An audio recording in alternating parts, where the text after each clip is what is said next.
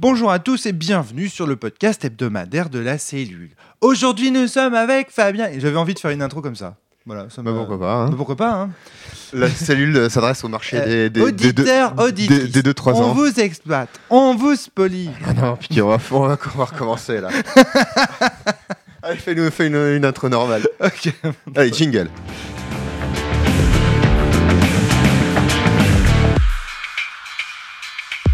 Bonjour à tous et bienvenue sur le podcast hebdomadaire de la cellule avec aujourd'hui Fabien Hilfeld, Fabien Hilfeld, bonjour. Salut Nous sommes également avec Vivien Féasson, Viviane Féasson, ça va? Oui, il est tôt. Il est tôt. Justement, il est tôt. Et Il Valentin Pour Viens. tester. Valentin viendra nous rejoindre après? Ouais, il replie encore le pauvre. D'accord, ok. Et aujourd'hui, nous sommes ensemble pour tester un jeu qui s'appelle. La clé du nuage ou l'envol des oiseaux de pierre.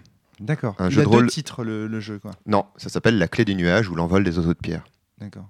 Euh, Pierre un, le prénom ou Un Pierre, jeu de son prénom un ou- jeu de rôle symboliste pour deux, donc par euh, KF Félix de, des courants euh, alternatifs, qui est m'a fait donc il m'a fait, il m'a fait la démonstration, on y a joué ensemble euh, et, et ensuite il m'a envoyé donc la version de travail .04 appelée version ineffable et euh, on va y jouer avec euh, avec Vivien. Parce qu'en fait, c'est un jeu pour deux personnes. Exactement.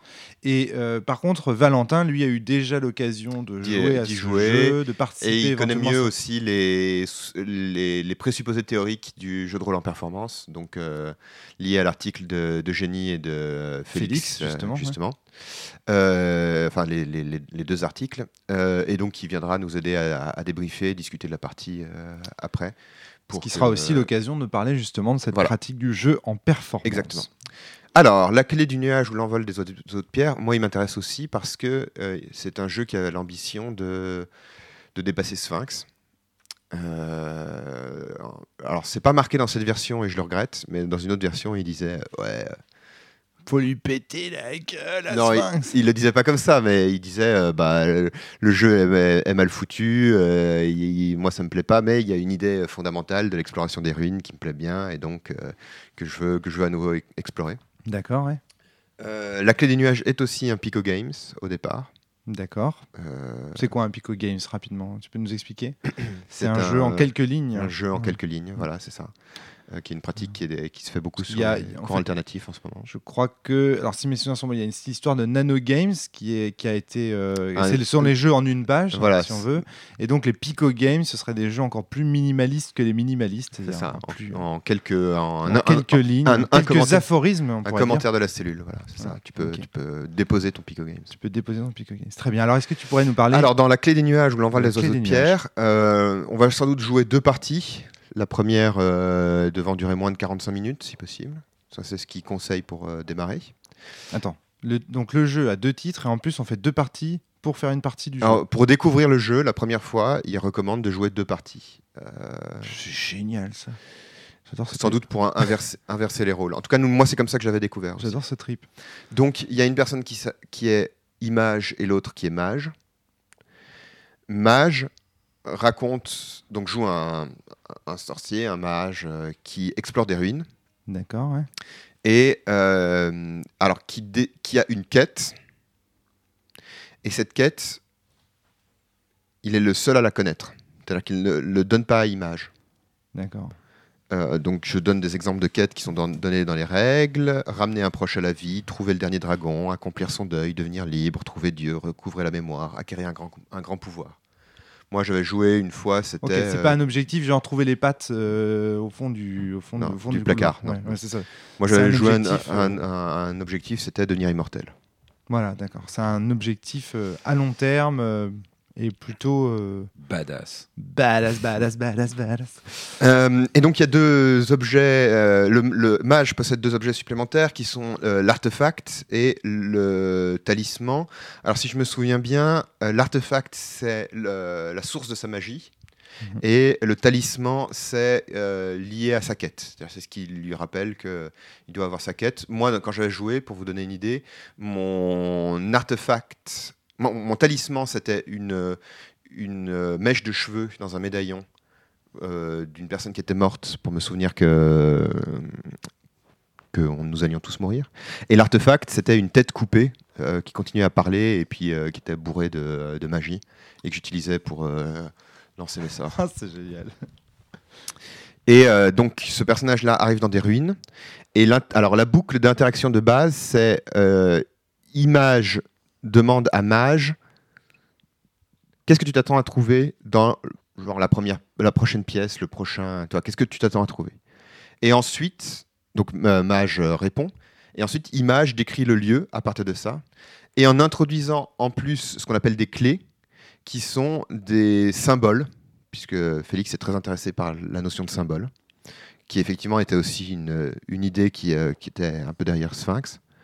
Euh, et petit à petit, donc, il, y a, il choisit deux clés au départ, et au, au final, il y en aura, il y en aura trois.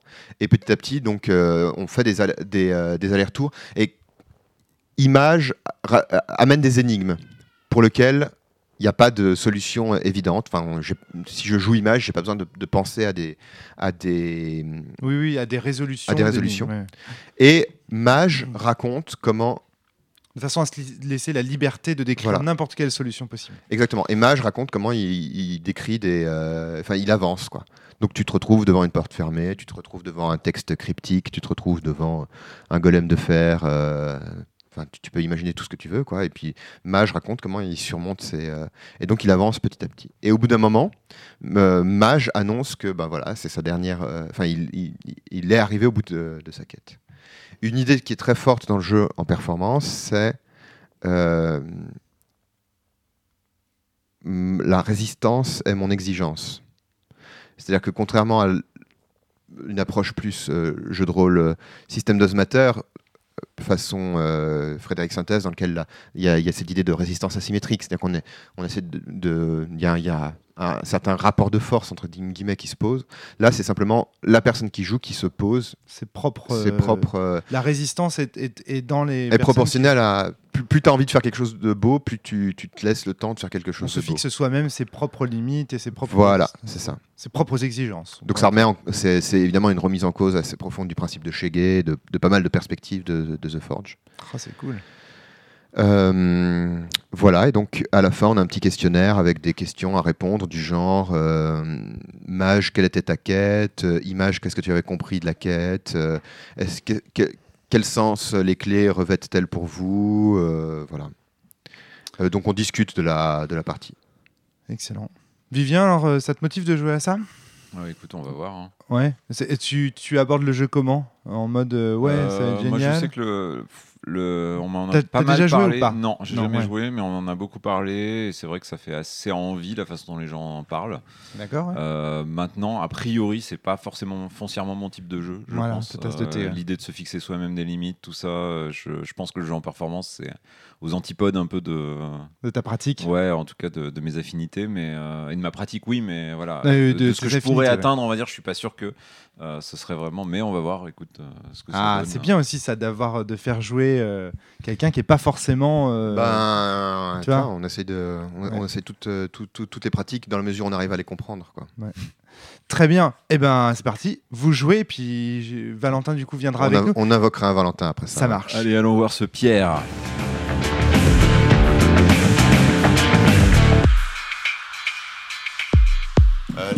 La cellule. Alors, fin de la fin de la partie de. Alors, la clé des nuages clé ou l'envol des oiseaux de pierre. Euh, non, mais j'aime bien donner les titres en entier, surtout quand ils sont longs comme ça. Je trouve qu'il y a un côté fluide. Euh, si Valentin T nous a rejoint. Valentin, ça va la pêche? Super. Dans une superbe chemise violette, les Allez, auditeurs et Il auditrices manquent ça. euh, C'est qu'il y a une chemise hawaïenne. euh, Bien ouais. dommage. Donc, Euh, D'ailleurs, le titre, me semble-t-il, Valentin, tu m'avais dit que ça correspond aux, aux premières, aux deux premières parties que euh, Félix avait joué, c'est ça? Euh, ouais, c'est ça, ouais. Les deux premières parties, leur, euh, leur, ouais, leur titre, c'est euh, La clé du nuage. Et la deuxième, euh, L'envol l'envol de des oiseaux de pierre. Fallait donner un titre. Euh, On l'a pas fait. on a On a parti. pas- on a- il Ah oui, vous aviez pas, vous avez pas donné. faut donner un titre Non, Alors, il me semble pas. Il hein. faut voir que là, j'ai été extrêmement surpris que vous soyez déjà revenu. Vous avez joué uniquement 52 minutes C'est très très court. Une Pour deux véritable performance, pardon.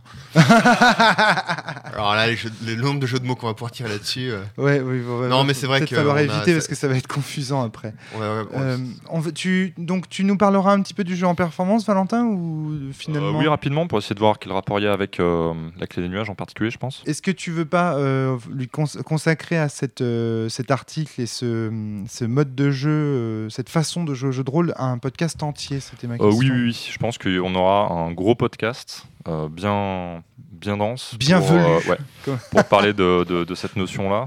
Euh, on a énormément de choses à dire, donc à mon avis, vaut mieux.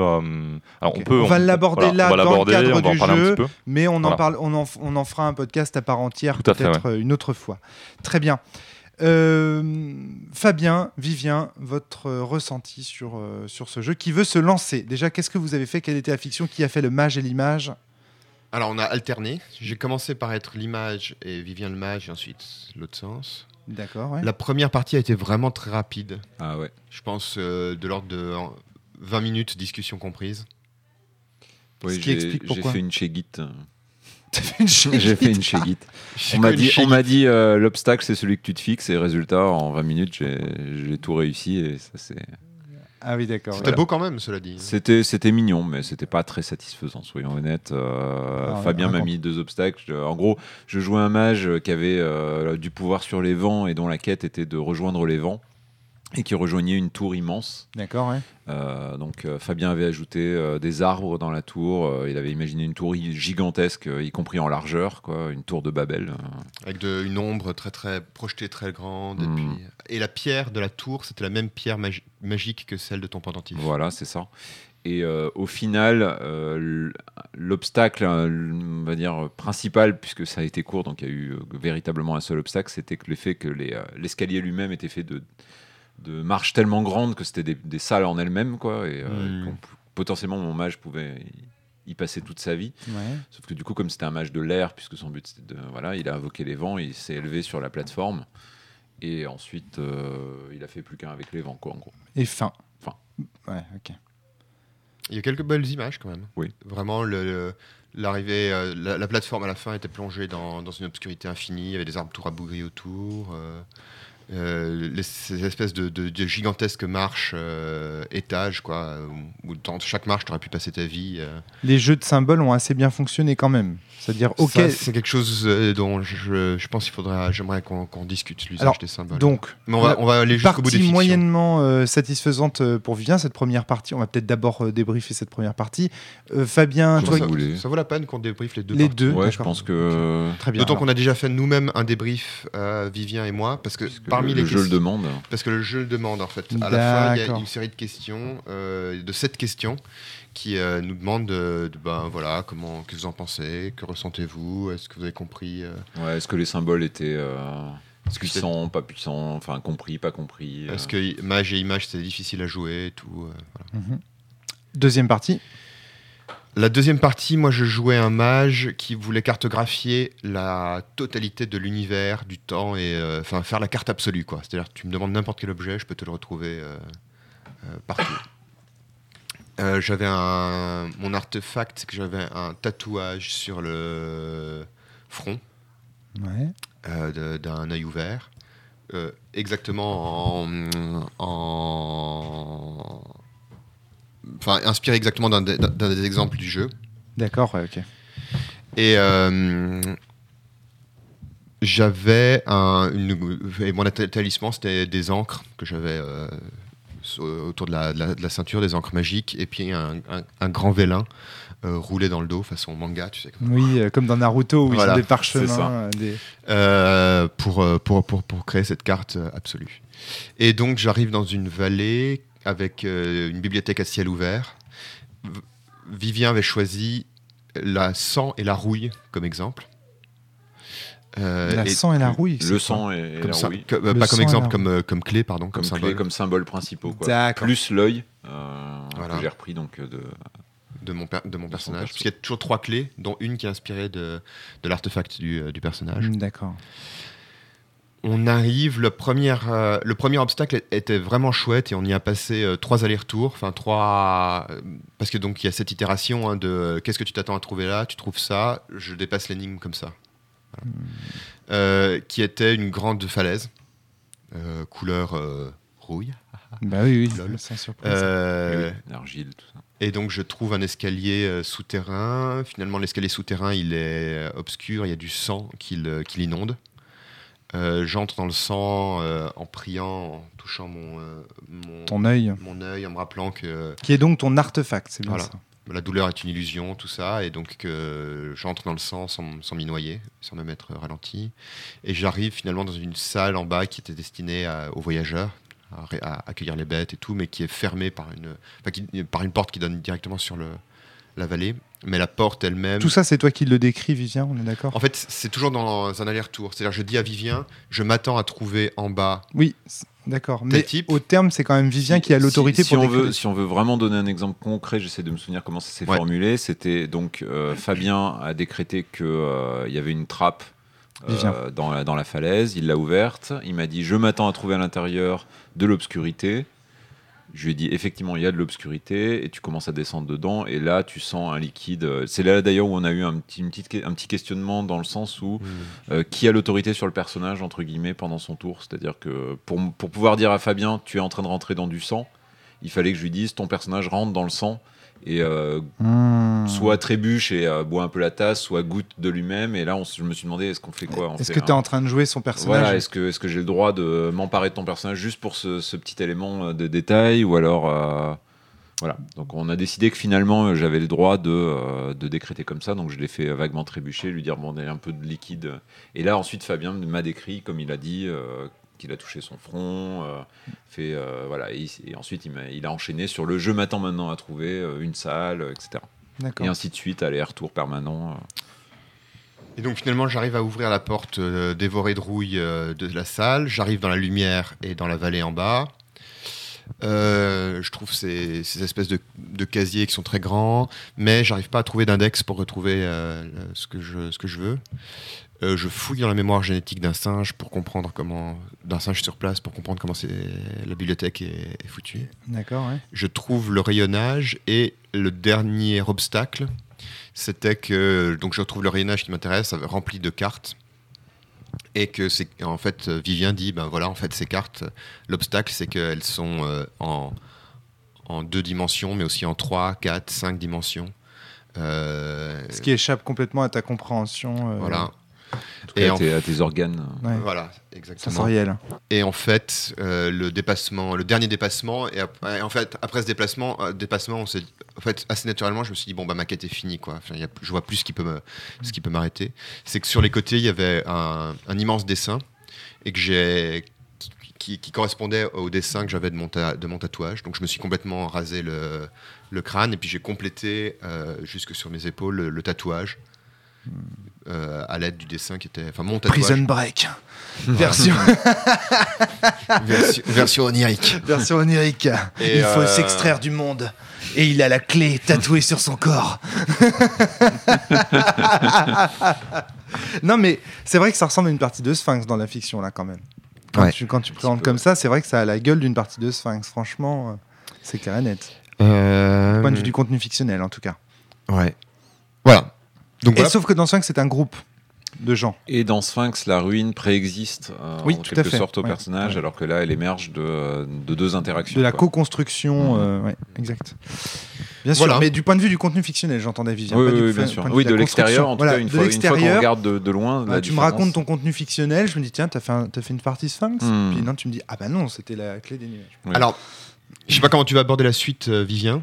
Moi, j'ai euh, déjà quelques conseils ou quelques euh, quelques réflexions que je me fais, tu vois, simplement après avoir utilisé le jeu. Avant même ça, j'aimerais qu'on donne la parole à Valentin. Je t'explique pourquoi. Yes. Dans les podcasts, quand il y a Valentin, si tu lui donnes pas la parole un petit peu avant, pendant, les- eh ben, il finit par parler pendant le podcast jusqu'à la fin tout seul. Un peu comme moi dans certains podcasts. en cela, on se ressemble. Le- euh, le- Donc je pense que d'abord, j'aimerais poser une petite question à Valentin. Est-ce que tu trouves, alors au regard de la fiction, de ce que déjà Vivien et Fabien racontent, que c'est une partie typique de la clé des nuages Euh, en fait, au regard de la fiction, je ne peux pas le dire. J'en ai absolument je me aucune idée. que Je me doutais Eh que ben t'allais oui. répondre ça. Et, et, euh, particulièrement pour la clé des nuages. Parce que c'est euh, vraiment un jeu dans lequel euh, euh, la fiction est. Par exemple, ça peut être. euh, je suis allé dans un château. J'ai je- trouvé je- un voilà, livre. J'ai tu trouvé un livre. Point. Euh, voilà, je- je- non, même pas. J'ai trouvé un livre. Je suis descendu à la cave. Là, il y avait une pierre. euh, j'ai touché la pierre. Par exemple, ça, c'est une partie que j'ai faite. Vrai, c'est Ouais, du vécu. C'est du vécu. Et donc, euh, bon, ben. Tu vois, c'est Oui, c'est oui, assez peu sûr. informatif, quoi. Ah, D'accord, ok, très bien. Donc c'est dans la, la- la procédure en fait. Le Maelstrom. le Maelstrom que le jeu. Oui. Très bien. Euh, donc du coup, bon bah, je passerai la parole à Valentin plus tard. Fabien, je t'en prie, reprends ton. Moi, ça correspondait à peu près à, la- à ce que j'avais vécu avec euh, Félix. D'accord. Et déjà quelques remarques, tu disais. Alors ouais, j'avais déjà quelques réflexions que je m'étais faites euh, en jouant. À un moment, on a eu cette phrase avec euh, Vivien qui est savourer son obstacle concret. Savourer, donc c'est presque un conseil que j'aurais envie de donner. Savourer son obstacle concret, c'est que euh, Vivien disait à un moment, plus on est fatigué, plus on invente des obstacles com- complexes. Ouais. Euh, ta- Tarabiscoté, euh, bizarroïde. plus on avance, plus on est fatigué. Plus on avance, plus on atteint généralement un objectif qui est quand même souvent assez. euh, Enfin, peut-être pas barré, mais on va dire un peu. euh, voilà, devenir immortel, faire qu'un avec les vents, avoir la carte ultime. Donc on va vers d'une espèce de, de truc de plus en plus abstrait, euh, métaphysique ou ce que tu veux. Et t'es de plus en plus crevé, t'as de plus en plus de mal à inventer des trucs euh, cool et Oui, oui, euh, à la hauteur du truc, quoi. D'accord. Et euh, voilà, donc Du coup, euh, je rends la parole à Fabien. Ouais, et c'est vrai que. Vivien montre aussi un, un point essentiel du jeu que t'as- tu sens vraiment que tu as un compteur d'énergie, tu vois, personnel. C'est-à-dire que tu, tu sais que tu vas pouvoir imaginer un, un- un nombre fini de trucs et qu'une fois que ce sera fini, il faut que d'une manière ou d'une autre, tu, euh, tu passes à autre chose. Mhm. À, l- à- à tel point qu'à la fin, on s'est dit avec Vivien, on n'a pas joué très longtemps, peut-être qu'on n'a pas vraiment rendu hommage au jeu. On va peut-être jouer une troisième et une quatrième partie. Puis là, pff, Et en fait, on s'est regardé, on s'est dit non mais on est, on est trop crevé quoi, on peut pas, on peut pas. Tu vois, c'est intéressant parce que, donc je pense, un, un truc là que tu soulèves euh, par rapport à- aux parties que j'ai faites moi, c'est que déjà il y a une très grande diversité de- d'expériences. parce que de mon côté, euh, j'ai aucun problème, euh, c'est très fluide en fait quand je joue à la clé des nuages. Mmh, Et je peux jouer 2-3 heures en fait d'affilée quoi. la vache. Et, et c'est fluide, il n'y a aucun problème. c'est Valentin. Euh, avec d'autres, ce que je veux dire, je joue pas tout seul. D'accord. Mais tu, tu joues, tu, tu joues avec des gens qui ont l'habitude du jeu en performance alors ou, Euh, non, euh, non, pas spécialement. D'accord, ok. C'est- En fait, je pense que hum, ça, j'ai jamais en parlé. Je pense que la clé des nuages, en fait, le jeu donc déjà est extrêmement ambitieux dans ce qu'il euh, envisage de faire. Ouais. Mhm. C'est- complètement, euh, enfin, c'est assez fou quoi comme projet. Euh, et euh, c'est pas un jeu, euh, je dirais, euh, dans lequel toutes les règles vont t'amener naturellement à faire émerger euh, ce que le jeu propose de faire. Ouais. Il faut mettre un peu d'huile de coude et il y a un peu de comment dire, de culture de jeu derrière nécessaire pour pouvoir faire fonctionner le jeu. Culture du jeu ou culture de jeu en général? Culture de jeu. J'entends par là, en fait, il y a une manière de jouer à la clé des nuages qui facilite une expérience de jeu euh, satisfaisante. Euh, mais euh, après, euh, Félix vous dirait que quelle que soit la manière dont tu interprètes les règles et tu joues, tout, tout est ok. Est-ce que tu dirais que pour jouer à la clé du nuage, il faudrait d'abord avoir joué à tel jeu, tel jeu, tel jeu? Parce que c'est un peu ce que, tu, ce que en sous-texte que tu dis là, c'est-à-dire qu'il y a Ouais. comme une espèce de culture euh, de certains jeux à voir. Alors en fait, euh, c'est pas qu'une culture de jeu. Parce que là, par exemple, tu es dans, un, t'es dans une- un ordre d'idée dans lequel tu te dis, ben, euh, quelles sont, quelle est la liste des jeux qui me permettent de me construire, etc. Mais en fait, euh, la culture à laquelle je pense, c'est celle du jeu en performance notamment. D'accord Euh, mais aussi un petit peu une culture qui s'intéresse voilà, aux, aux symboles dans, dans, dans les fictions, d'une certaine manière. Et c'est pas tant un ensemble de jeux qu'une pratique culturelle au sens de avec qui tu as appris à jouer, avec qui est-ce que tu joues en général, Hmm. euh, et quelles sont, si tu veux, les, euh, les habitudes de jeu que tu as. Et ça, c'est pas si dépendant que ça du jeu. Après, euh, les... Donc ça dépend de ta tradition ouais, c'est ça. Ouais. rôliste en fait. Tradition rôliste, ce que j'appelle culture de jeu, Ouais, ok. c'est ce que tu appelles probablement euh, tradition rôliste. D'accord, ok. Je crains que la chose soit. Enfin, Vivien. la chose me paraît un peu floue en fait. C'est ça le problème, c'est que une fois qu'on a dit ça, je sais pas si c'est possible en fait que tu ailles vers du concret. Tu vois. Le problème, c'est que t'as pas assisté à notre partie vraiment, donc t'as pas les détails de qu'est-ce qu'on a dit. Tu vois. Peut-être que ça pourrait euh, résider là-dessus. Peut-être que soit on se mettait trop de pression euh, peut-être, tu vois, et peut-être qu'en progressant vraiment plus petit à petit, euh, avec vraiment des obstacles où on, où on fait pas des trucs de, de fou. euh, bon, ça, nous, ça n'a pas été le cas au début, quoi. C'était voilà, Il a pas il y a la porte. rouille, donc la porte elle est, elle est rouillée, donc elle est fermée. Du coup, Il n'y a pas bah, de porte en bas de la tour, faut trouver un moyen pour rentrer dedans quand Voilà, même. c'est ça, quoi. ça, Là, je touche mon tatouage, j'explose la porte, c'est cool. hein, et hop, on continue.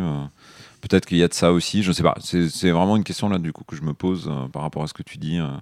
Est-ce que ça recoupe finalement culture du, du jeu en performance quoi? Mais En fait, c'est juste que la- cette culture particulière facilite euh, une expérience qui est, euh, qui est proche de celle de Félix, quoi. Je dirais. Ouais, mais tu vois, ça, on est encore. dans- J'arrive pas du tout à savoir ce que ça désigne. En Ouais, fait. mais euh, en fait, je peux pas t'en parler euh, Ouais, comme ouais, ça. Il faudrait jouer ensemble beaucoup, euh, éventuellement, pour arriver à, à cerner ça. C'est un peu comme le SR, tu vois. Mais tu vois, en fait, la, la question que ça Vivien. me poser, et peut-être que je suis complètement à côté, c'est soit euh, on s'est trop pris la tête et du coup on s'est fatigué trop vite, ça pourrait être une solution. Soit euh, on pratique pas assez ça. Et en fait, la même, ce qu'on a fait, on pourrait le faire en dépensant moins d'énergie, on va dire, d'imagination, parce que à force de le faire, bah, c'est des trucs qui Euh, viendraient plus ouais. naturellement. Par exemple, y a, je pense qu'il y a une règle importante, c'est que euh, l'enjeu de la partie, c'est de créer du sens. C'est euh, pas nécessairement de créer des choses euh, jolies à un Mhm. instant donné. Donc en fait, on peut progresser et la, la résistance en fait du jeu, c'est ça que je trouve, c'est une des choses que je trouve assez ouf, c'est la résistance du jeu, c'est euh, d'arriver à créer du sens avec ce qui se passe, euh, la manière dont ça se passe au cours, au cours de la partie. Donc euh, pas Avec- forcément essayer de créer des choses belles, tu vois.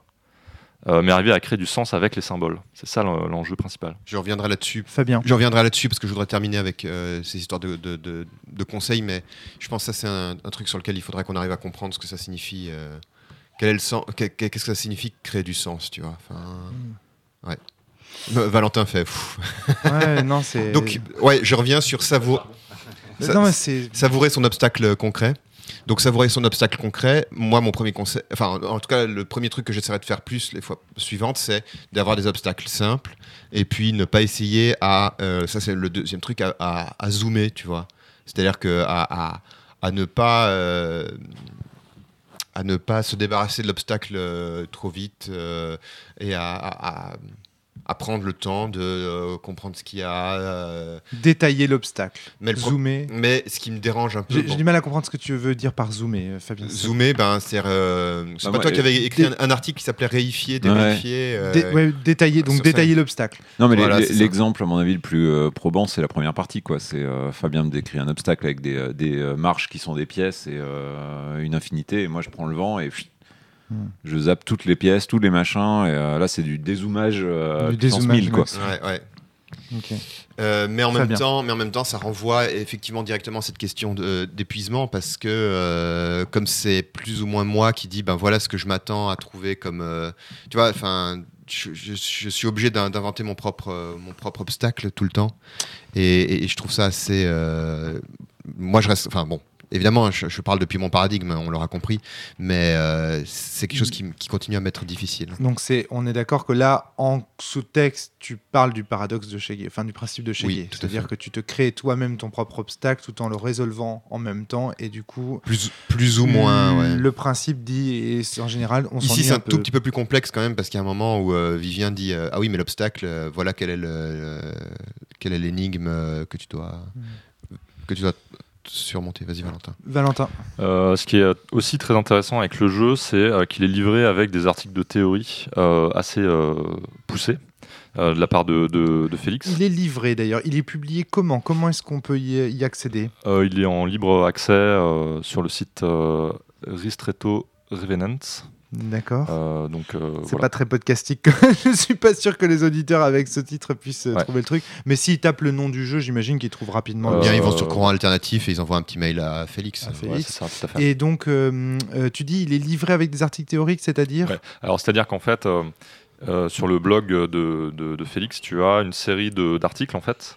Donc, tu en as euh, deux sur euh, ce qu'il appelle le jeu symboliste et deux sur la clé des nuages en particulier, dans, dans lesquels il va détailler ce qu'il recherche, la manière dont il euh, procède pour, euh, dont il a procédé pour euh, créer finalement les mécaniques, comment est-ce qu'on peut arriver à faire du jeu symboliste avec la clé des nuages, etc. etc. D'accord, ouais. Donc il détaille tout ça, ce qui est très intéressant, et notamment il parle du principe de, de et il utilise le terme de synesthésie maelstromique. Euh, Attention. Attention. Là, la fusion. euh, It's over 9000. je, je pense que c'est un peu un troll quand même. Voilà. Oui, je- Euh, en fait, mais, mais pas vraiment. Voilà pourquoi. L'idée, c'est que euh, tu, tu dis, tu crées ton, ton propre obstacle. Mais euh, je pense qu'il y a un truc important à dire vraiment pour que le jeu fonctionne bien, c'est que l'obstacle, c'est pas de d'entrer dans la tour, c'est pas euh, d'arriver au bout de sa quête euh, en, en alignant comme ça les, les étapes euh, et en faisant de la magie. Le- L'obstacle, c'est de créer du sens. Donc voilà, encore une fois, qu'est-ce que ça veut dire? D'arriver à interpréter, de- à trouver une interprétation satisfaisante de l'utilisation des symboles et de la symbolique de la partie. Voilà, c'est ça le, le- le problème, l'obstacle, l'enjeu de la partie. Donc en fait, c'est pas résoudre euh, et ouvrir la porte, l'enjeu, c'est voilà arriver à interpréter de manière satisfaisante les symboles. Donc tu veux Euh, dire le que le Fabien- principe de la quête, quoi, qui. Pardon, euh, excuse-moi, pardon, c'est moi euh, qui t'ai coupé. Vas-y. Non, non, vas-y. Euh, bah, juste le principe de la quête où le, le chemin compte plus que la- que l'arrivée, quoi. Et- Ouais, tout à fait, ouais. Et Exactement. donc, ce que, ce que je voulais dire, c'est tu veux dire que Fabien s'est trompé de jeu, en fait. C'est qu'il a fixé les enjeux ludiques sur le fait de résoudre des problèmes, alors qu'en fait, il aurait dû fixer son attention sur le fait de, de, voir- de donner du sens.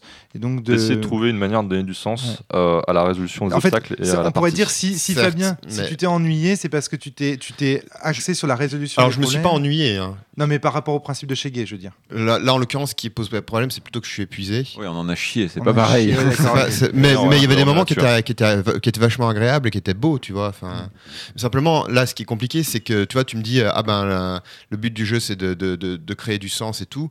J'arrive pas à voir comment c'est dans les règles, ça, tu Mm. vois. Ouais, Et je, suis- et je suis désolé, je comprends bien que. Enfin, je, comprends bien que, oui, voilà, euh, euh, joueuse does matter et, des, choses comme ça. C'est-à-dire qu'il faut pas tout le temps être obsédé par les règles, j'entends bien. Mais à un moment, euh, j'ai quand même besoin de, me reposer sur quelque chose.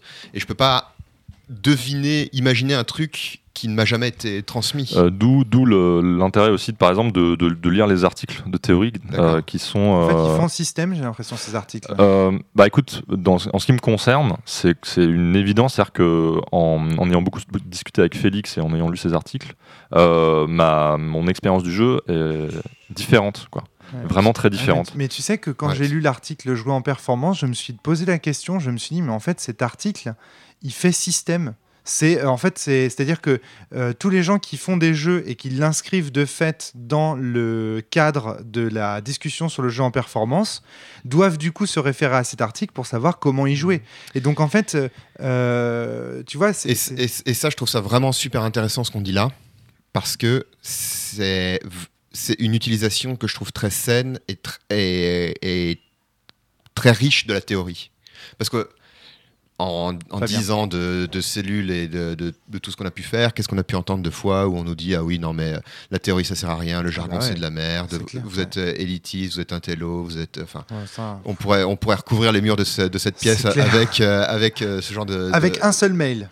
Je pourrais recouvrir le mur de cette paye avec un seul mail d'insulte, euh, sans, ponctuation, euh, sans, euh, la- sans entrée à la ligne, etc. ah d'accord Une bah fois, tu- j'ai reçu une logorée d'un mail en fait qui faisait, euh, je, je sais plus combien de, de pages que je n'ai pas lu en- intégralement, mais quand même parfois je m'amuse. C'est euh, genre un espèce de mantra ou poème. Enfin, ça espèce de pourrait être un- poésie presque Ouais, presque quoi. D'insultes en fait en continu. Un mec qui, qui, qui nous insulte en continu, sans ponctuation, sans aller à la ligne, sans et qui dit En- qui juste des insultes dans un mail extrêmement c'est- ouf C'est situationniste que c'est. C'est incroyable. C'était incroyable. Je pense que ce mur euh, suffit. Enfin ouais, c'est- c'était incroyable. Bref, Bah, bref, on bref, l'a- bon on l'a- bref. on l'a beaucoup, en- on l'a beaucoup entendu. Exactement. Mais ça, tu vois, je trouve que c'est vraiment intéressant comme euh, utilisation de la théorie parce que une chose qu'on a- que j'aime beaucoup répéter depuis quelques années maintenant, c'est que quand on- nous on parle de théorie, on ne parle pas de théorie au sens scientifique. C'est-à-dire, c'est pas une théorie dont le but c'est de, de décrire la réalité et puis de- de- d'être euh, en quelque sorte, enfin, ou un certain Et type puis de de réalité. s'asseoir sur sa théorie en disant je domine ma ré- la réalité. et donc, Oui, et euh, puis il n'y a pas de, de- y- enfin, disons que c'est pas une théorie qui fa- les théories artistiques Hmm. ne sont pas des théories falsifiables Non. au sens où il y aurait pas à dire, euh, tu vois, enfin, est-ce que c'est, est-ce que c'est vrai ou pas? Je sais pas, je peux faire une théorie, par exemple, il n'y a pas de, il n'y a pas d'objet rouge dans la, dans, dans cette pièce, et puis ben. elle est falsifiable parce qu'on peut me dire, peut euh, dire, regarde, regarde le livre là, il les, les rideaux, le les livre, rideaux. etc. C'est des théories que euh, Lindsay Ellis appelait des théories analytiques, les théories euh, créatives, enfin de, de, de- Des théories créatives, mais je sais Voilà. C'est-à-dire que c'est des théories qui permettent d'expliquer pourquoi euh, les choses marchent pour, euh, pour nous, et c'est ce qu'on a tout ce qu'on a pour une essayé de faire. communauté. pour- Voilà, c'est ça. Qu'est-ce qui fait que moi, mes jeux, qu'est-ce qui fait que je, je prends mon pied quand je joue à Dogs? D'où ça vient? Comment je peux le répéter? Des, des grilles interprétatives ou des cadres interpré- interprétatifs. Alors, euh, donc, euh, je me méfie de ce terme parce qu'il peut paradigmes. être, il peut être euh, utilisé par Valentin dans un autre sens. Mais euh, je- ce, que, ce que la grille interprétative, c'est pas tout à fait la même chose, tu vois. Ouais, le jargon est pas copyright. hein. Par contre, ce que, ce que je, peux, ce que je peux dire, c'est que euh, pour mesurer la pertinence d'une thé- d'une théorie dans le cadre que Fabien est en train de signer, on a souvent en, en tête sa fertilité. C'est-à-dire combien de jeux elle va pouvoir générer, est-ce que ces jeux seront euh, agréables pour Ou- les gens qui... Ou, ou est-ce que ça me permet de et comprendre non pas sa vérité. Non mais c'est très important ça. Tu vois ce que je veux dire. Et, et typiquement, tu vois, les articles dont, dont on parle depuis tout à l'heure, jouer en performance de, de Génie et de, de- de Félix, les, les articles de, Il va, de- il va- de il va- Félix. il va falloir faire a- taire les enfants parce que là on les entend dans les micros. Euh, tu veux que je m'en occupe? Euh, bah, je sais pas, ou en tout cas euh, prévenez euh, les gens qui, qui les gardent. Ça fait un fond rigolo, voilà. On ferme la porte, mais. Enfin, Bah, je ferme la porte en tout cas. Euh, donc, euh, pour revenir à, à- à ce, ce- cet, cet- cet article et le- la pertinence de ces articles, souvent Vivien, tu, tu te fous de ma gueule, je suis désolé, je reprends le fil, tu te fous de ma Ah. gueule parce que je mets le Maelstrom au début de chacun de mes jeux. ah Et tu vois, quand Valentin dit là, bah, il faut, euh, le, le jeu est fourni avec l'article théorique qui permet de le comprendre, bah, c'est exactement ce que je fais maintenant. Tu vois ce que je veux dire? Je mets euh, l'article du Maelstrom au début de mes jeux pour que les gens puissent comprendre le vocabulaire théorique qui sous-tend la, la création du jeu et la, la manière d'y jouer. Valentin. Donc, c'est, et donc, du coup, bah oui, c'est Une manière de moins de troller Romaric, c'est vraiment Euh, dégueulasse. tu, viens, tu viens de justifier les 60 pages de Maelstrom Arrête, euh, dans, dans Sens Chaos. Il y a quoi. quatre. Non, Je- dans, je reconnais que dans Sens Chaos, il y en a trop. Mais dans les prochains jeux, c'est quatre pages. Bah, Vivien, dans Vademecum, si- c'est combien de pages, rappelle-moi C'est pas énorme, je, Bon. je suis d'accord, mais c'est pour ça que je t'ai fait chier avec Sens Chaos. Mais et c'est avec important, je trouve, ma- de fournir les articles théoriques qui permettent de... Et donc, quand j'ai lu cet article, encore une fois, sur le jeu en performance, je me suis dit, bah voilà, ça, c'est l'article théorique qui devrait être fourni avec la plupart des jeux qui s'appuient sur cette démarche. Alors j'ai euh, une précision à faire. Là déjà, toi tu es dans une certaine démarche, donc tu juges la pertinence euh, d'un cadre théorique Valentin. à la lumière de ton propre cadre théorique. Par exemple, tu dis euh, combien de jeux ça permet de produire? Est-ce que ça permet de, tu vois? ouais. en, fait, en plus, ce qui est encore, ce qui est encore une couche supplémentaire, c'est que la pertinence d'un cadre théorique ne peut être jugée qu'à l'aune de ce cadre-là. En fait, le jeu en performance, c'est pas euh, une, comment dire, Il une, y a manière de penser. son propre euh, Ouais. paradigme et son Ouais, propre, euh, C'est pas manière de euh, une manière de, de faire de nouveaux jeux. hein. Voilà, c'est ça.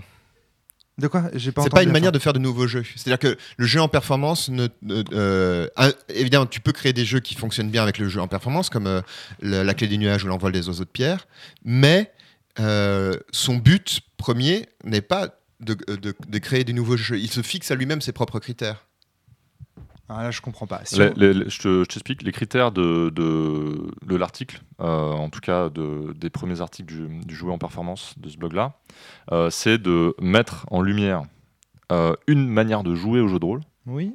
euh, et de d'expliquer euh, qu'est-ce qui est euh, intéressant et pertinent dans cette manière de jouer.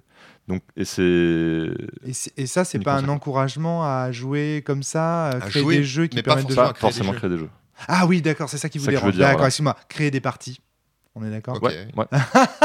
C'est tout ce que je voulais dire. C'est tout ce que je voulais dire en fait. Ouais. Excusez-moi, oui. Mais, ça, je trouve ça je comprends trouve ça vous- très sain et très, vraiment très bien. Comme, euh, et il y a un autre truc que je trouve très chouette. euh, euh, si tu veux, c'est aussi. Il y a vraiment une démarche intellectuelle qui me plaît dans ce, dans ce projet. Alors. euh, sur le, le fait de se dire on, va, on, va, on va se situer par rapport à d'autres euh, à d'autres œuvres tu vois et d'autres jeux tu, te- souviens tu disais dans le podcast sur Vademecum que euh, euh, tu voulais euh, ben, dire ben voilà ça ça m'a été inspiré de, de telle personne Oui, tout à fait. et ben là, il y a une, aussi une forme de, de, de filiation, entre guillemets, euh, même si c'est une filiation très critique, de dire ben, Sphinx, ça marche pas du tout pour moi, et j'essaie de faire quelque chose qui marche pour, euh, pour, Pour moi, moi, et et, donc, ma manière de jouer. et donc Ouais, de, ça, de le dépasser et de- et d'avancer. Ouais, Et je trouve qu'il y a un, un début de dialogue, euh, de conversation, parce que moi, moi-même, évidemment, en jouant à ce jeu, ça j'y reviendrai après, ça m'invite à y répondre, parce que j'y vois aussi, je vois aussi des, des limites dans la clé du nuage qui, qui, qui font qu'ensuite j'ai envie, de- je, je comprends mieux ce que je- moi-même j'essaye de, j'essaye de faire. Excellent. Et donc, tu vois, toute cette utilisation de la théorie, de. de- Enfin. C'est la création vraiment d'un champ artistique et d'un champ intellectuel euh, petit à petit qui se fait année à année. D'une controverse claire dans laquelle chaque acteur se positionne, prend des positions. euh, euh, On arrive à comprendre. Et en fait, moi, quand j'ai lu le- art- l'article sur le jeu en performance, ça faisait un moment que j'étais là, mais merde, j'arrive pas à comprendre de quoi il parle. C'est obscur. euh, je, je- tu vois. Quand tu parles de qui il parle, c'est bien Eugénie et Félix. dont- Voilà, c'est ça, mais, mais, mais- mais d'autres personnes, euh, comme euh, euh, les expériences que décrit euh, Com, par exemple, ou euh, des choses comme ça. Comme Martin, l'animateur Martin- de. ouais, ouais, bien sûr. Ou- ou- Celui avec qui tu as joué à Sens. Euh, Exactement. D'accord. euh, et, et tu vois, où j'arrivais, où j'arrivais pas à saisir de, j'arrivais pas à saisir de, de quoi il parlait. Et donc, c'est très important la théorie parce que justement, ça permet de se donner un langage, ce que j'arrête pas de répéter depuis, euh, là au moins depuis les, les- les débuts de la cellule euh, ou presque. Et ça, c'est quelque chose que je trouve euh, vraiment très chouette parce que ça permet d'éclaircir les, les choses, de comprendre. Ça permet de comprendre nos différences. Et ça, c'est vachement pratique. Parce que ça évite de s'enferrer dans des faux débats en disant Ah oui, mais vous, vous aimez le système, vous êtes des connards. Mais ah oui, mais vous, vous aimez la compensation, vous êtes des connards. Tu vois, enfin, Ouais, qui, qui, qui, mène, qui vraiment ne mène à qui rien. mène dans le mur. hein. Valentin. D'ailleurs, euh, Félix, encore lui, a publié un article sur son blog, toujours le même blog, Ristretto Revenants, euh, qui s'appelle Gestes et compensation, virgule, deux paradigmes face à face, où il parle exactement de, de ce- tout ce dont tu viens de, de parler, Hmm. c'est-à-dire euh, quels mots on utilise pour euh, désigner des concepts euh, théoriques et euh, dans quel cadre de, de jeu, dans quelle culture de jeu, dans quel paradigme s'inscrivent chaque, euh, chaque terme et chaque concept. Et il dit que ben voilà, euh, c'est très intéressant de faire dialoguer les paradigmes, de pas les opposer, et puis aussi de d'écrire la pertinence de chaque terme dans euh, une culture de jeu. Par exemple, compenser, ça a peut-être pas forcément trop de sens dans le cadre du genre performance. Pourquoi? Et on peut en parler, et c'est cool. Mm. Donc il a tout un article aussi. euh, compenser, c'est un terme propre à une certaine vision de ce Voilà. que doit être euh, les règles d'un jeu, son système, une fait, partie. Ouais.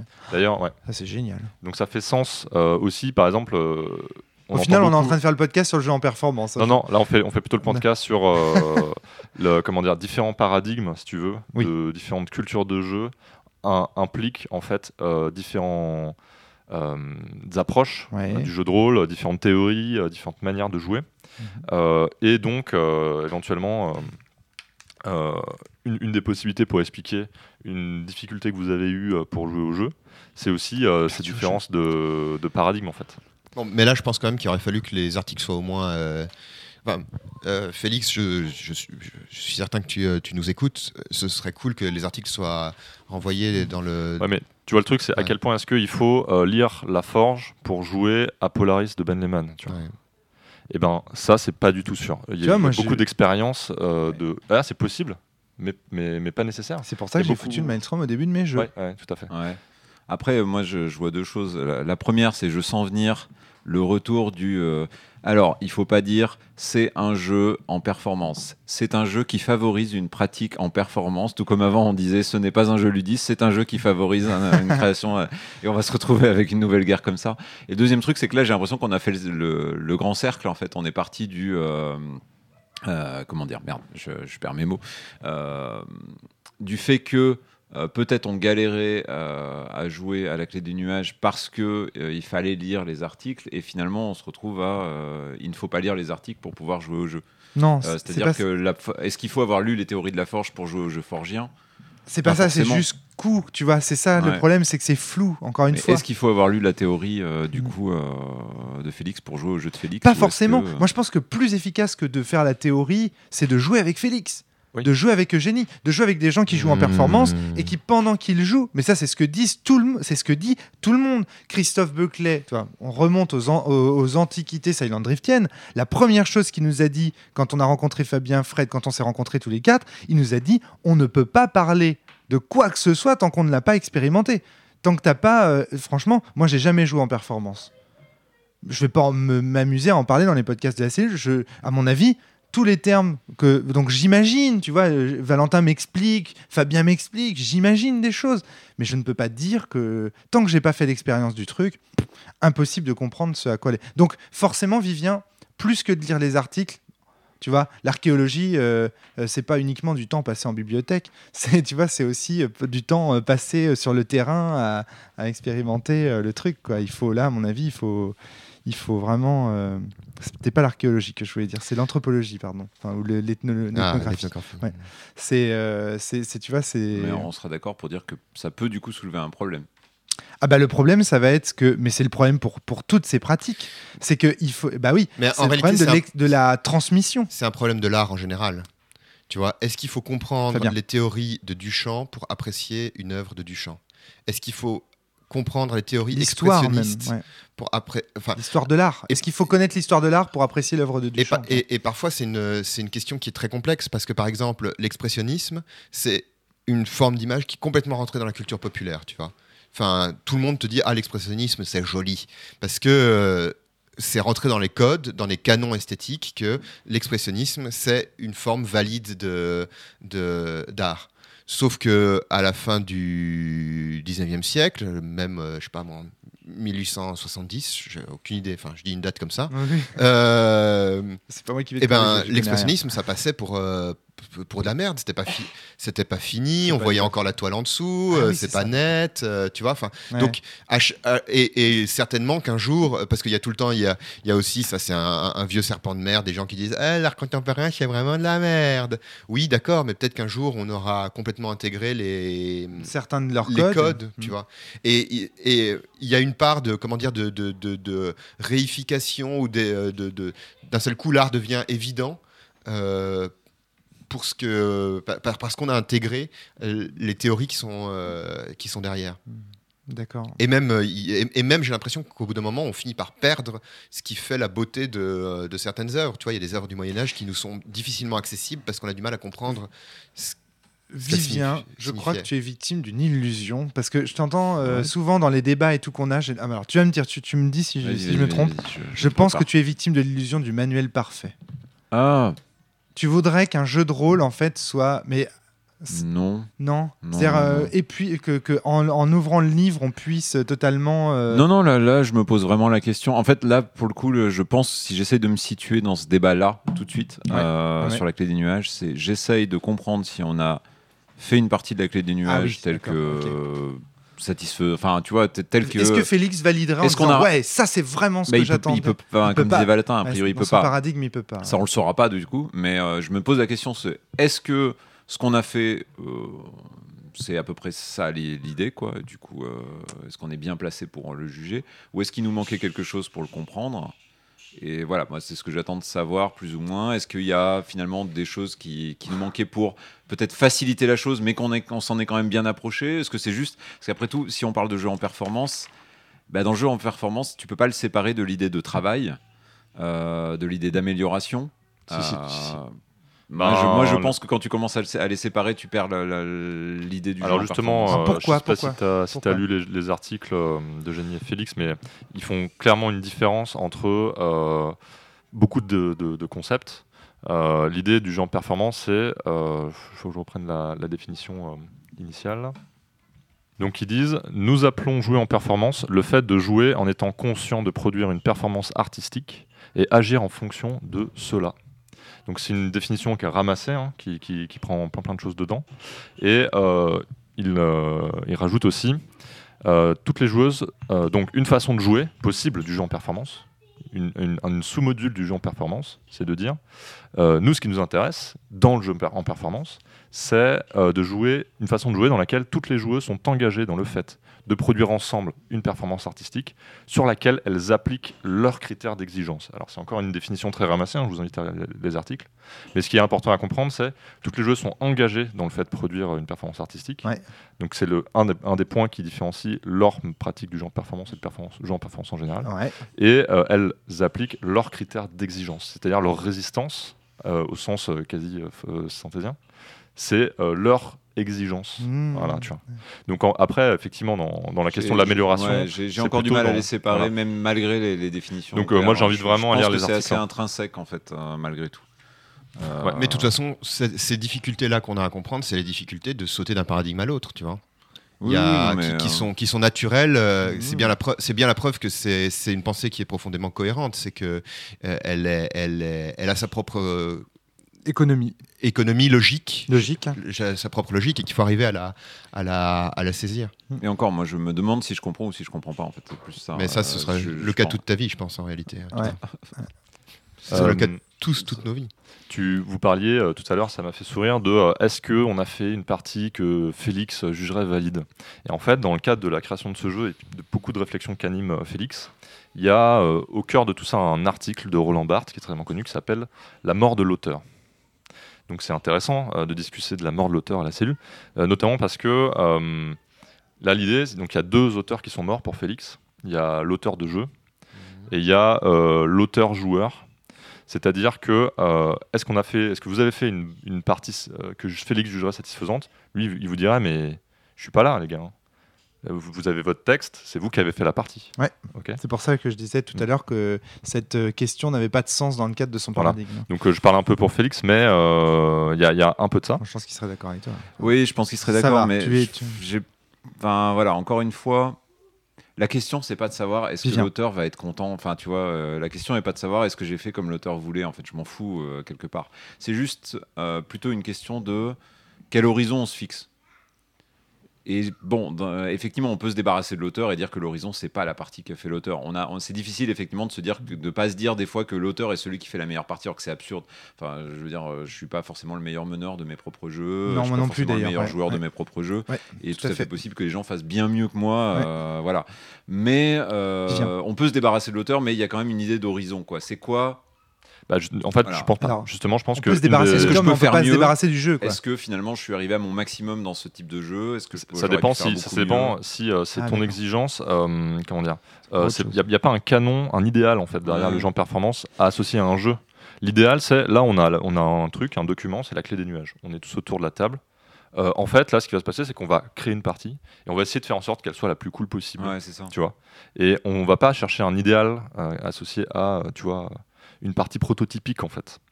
Euh, et la deuxième mort de l'auteur, pour, pour juste continuer rapidement, c'est la mort de l'auteur en tant que euh, créateur de sens a priori dans la partie. C'est-à-dire qu'on peut être des auteurs, par exemple, si on fait une partie de, de jeu de rôle euh, tous les deux et que je suis meneur de jeu, euh, tu vas te dire ah oui tout ce qu'il me dit a un sens.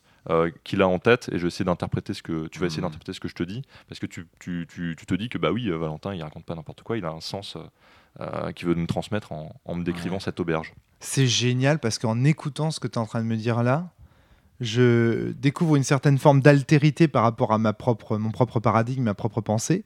Et je découvre qu'en fait, les one-shots de la cellule sont chargés de théorie dans Ah, la façon oui. dont on juge les jeux, dont on rend en fait, euh, sur- enfin pas les jeux d'ailleurs, une partie d'un jeu et donc le jeu, tu vois, enfin il y a un côté, et là du coup, je m'interroge, je me dis, qu'est-ce que ça donnerait un podcast de la cellule animé par les, par les, par les, par, par les, par Félix et Eugénie, tu vois ce que je veux dire? C'est Ouais. comment ils jugeraient euh, ou, ou pas d'ailleurs. Est-ce que justement le fait qu'il n'ait pas de podcast de la cellule est révélateur en fait quelque part de la, la- la- la- ce qu'ils mettent dans. Il y a un côté. En fait, quand j'entends ça, Valentin, il y a un côté. il y, a- Excuse-moi. il y a- il y a des podcasts Il y a des podcasts, d'accord. Ouais, ah, très bien, Valentin. c'est les enregistrements de parties en fait Voilà, c'est ça.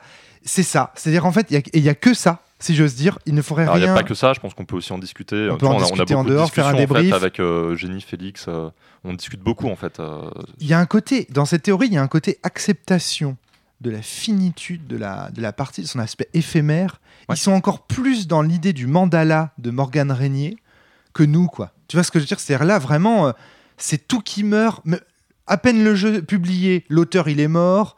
Euh, quand la partie est finie, bah, l'auteur, il était déjà mort. Et puis en plus, les... il y a tout qui se meurt au moment même où le truc est fait. Enfin, il y a un côté Donc, vraiment extrêmement... il y a ça. euh, Alors, en plus, dans, la, dans, la, dans la clé des nuages, l'idée c'est que quand moi je vais raconter quelque chose, euh, si je suis le mage ou l'image, euh, l'autre l'autre participant, il va pas forcément chercher à savoir quel sens j'avais en tête quand je racontais ces choses-là. On va euh, lâcher prise de ça, éventuellement essayer de créer du sens euh, à partir de ce qu'on raconte sans présupposer qu'il y avait un sens caché qu'on appelle rhétorique, quoi, qui est euh, ce qu'on- par exemple un sens euh, psychanalytique ou un sens existentiel ou un sens euh, mystique Ouais. par rapport à euh, Hmm. ce qu'on a. Bon, D'accord. J'ai juste une question, du coup, vraiment par rapport à ça, euh, avant que ça, ça parte trop loin.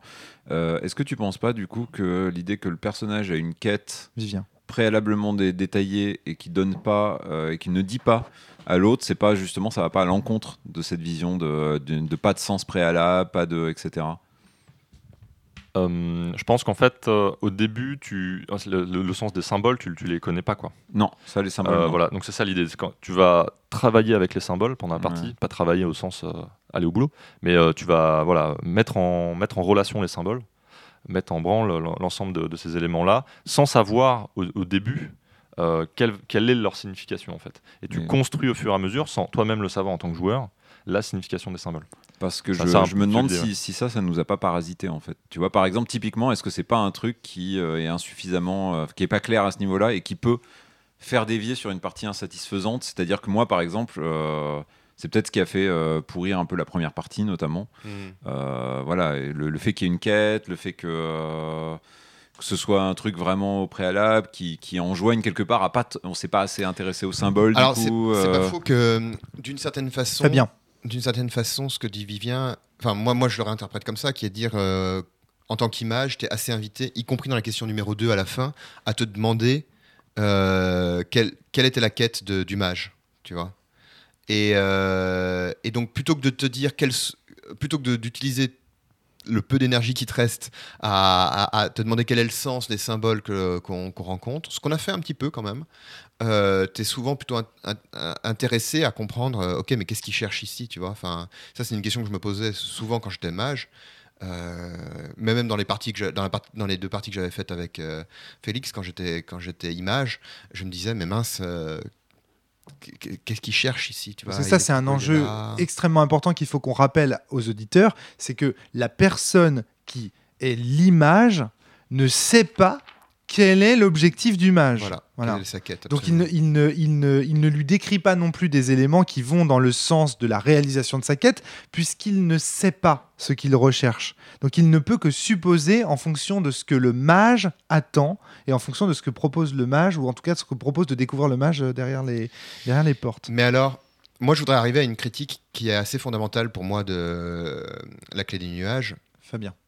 Justement sur cette création de sens et sur cette utilisation des symboles, à laquelle, en quelque sorte, Valentin t'a déjà répondu, mais que je trouve, euh, il y a un, espèce de vide que je trouve très frustrant. Tu vas me dire ce que tu en penses par rapport à ces histoires de changement de paradigme.